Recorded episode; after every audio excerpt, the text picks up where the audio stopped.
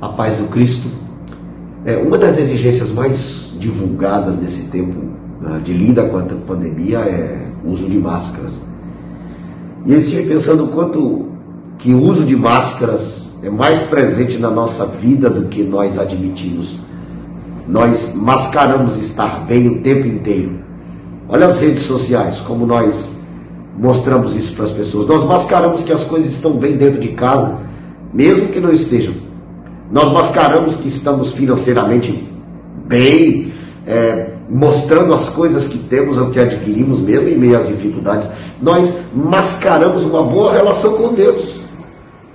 Nós mascaramos ser boas pessoas, mesmo sabendo que o pecado ainda nos leva a práticas que Deus abomina.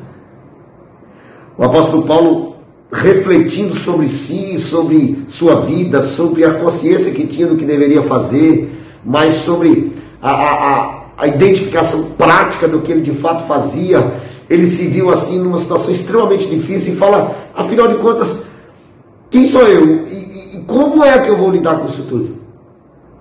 Ele, como que no ato de tirar as máscaras, a máscara, ele diz assim: Desventurado homem que sou, quem me livrará do corpo dessa morte? Paulo se desnuda e diz: Olha, é isso que eu sou. Essa é a verdade a meu respeito. O mal ainda é visível e, e, e presente em mim. Mas suas próximas palavras são: Graças a Deus por Cristo Jesus, nosso Senhor. O apóstolo se rende ao entendimento de que em Cristo ele tem vida e somente em Cristo é possível ah, seguir, mesmo em face das nossas debilidades. Que vivamos de igual maneira, sem máscaras, confiados na graça do Senhor Jesus Cristo. Ele nos ajude.